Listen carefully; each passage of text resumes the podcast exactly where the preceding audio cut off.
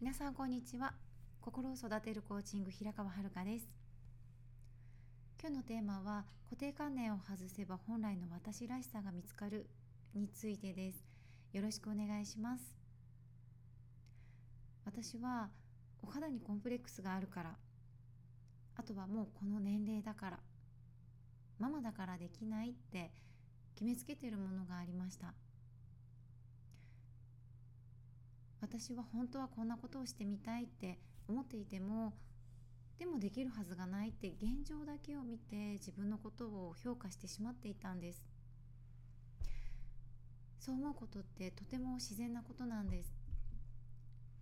だけど固定観念は今日から捨てます。変わっていく人たちを見ていいなって思ったり周りと比べて自分が劣っていると思ったりしなくても大丈夫です。